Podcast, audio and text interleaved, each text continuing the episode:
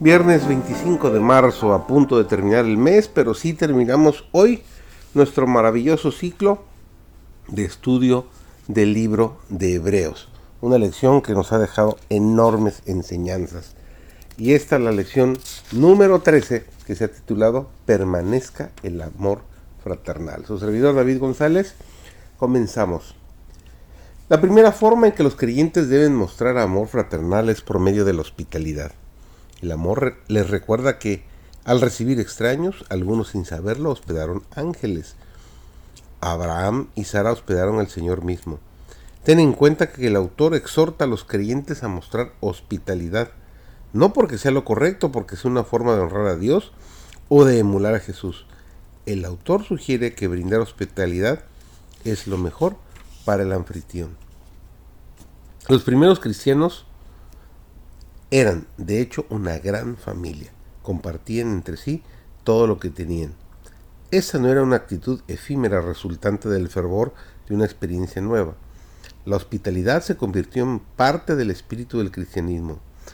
Un documento cristiano primitivo de principios del siglo II después de Cristo, llamado Didaye, proporcionaba instrucciones para ayudar a las iglesias a evitar el abuso por parte de los charlatanes al tiempo que incentivaba y animaba a la hospitalidad. Asimismo, Luciano, en una sátira del siglo II, se refirió a la hospitalidad de los cristianos.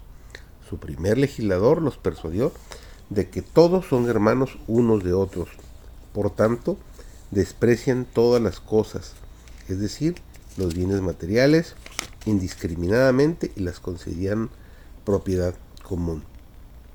Ayudar a los que estaban en prisión era un aspecto importante de la hospitalidad. La mayoría de los presos dependían de familiares o amigos para que les dieran alimento y atendieran sus necesidades.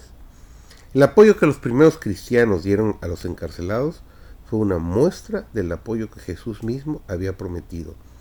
Hebreos 13:5 lo dice claramente, no te desampararé ni te dejaré.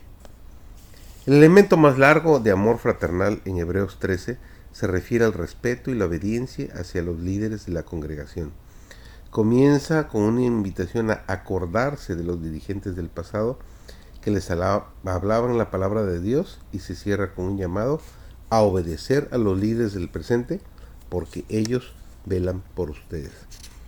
Una de las funciones más importantes de los líderes es proteger a la congregación de falsas doctrinas. El autor se refiere a esto cuando los exhorta así que no se dejen cautivar por ideas nuevas y extrañas.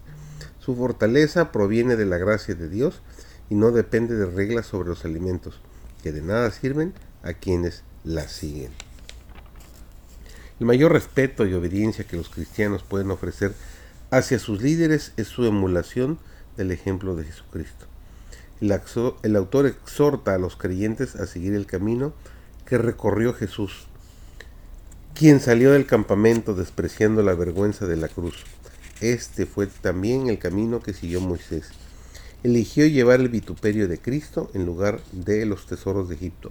La exhortación del apóstol aquí es la misma que encontramos en, los evangelios de tomar nuestra cruz y seguir a Cristo. Salir del campamento es una experiencia dolorosa, pero a veces inevitable cuando seguimos a Jesús. Es posible que las circunstancias nos obliguen a abandonar nuestro trabajo, nuestra comunidad o incluso nuestra familia para permanecer fieles a Jesús. Cuando hacemos eso, cuando se nos reprocha la lealtad a nuestro Salvador, imitamos y honramos al que dejó todo para salvarnos.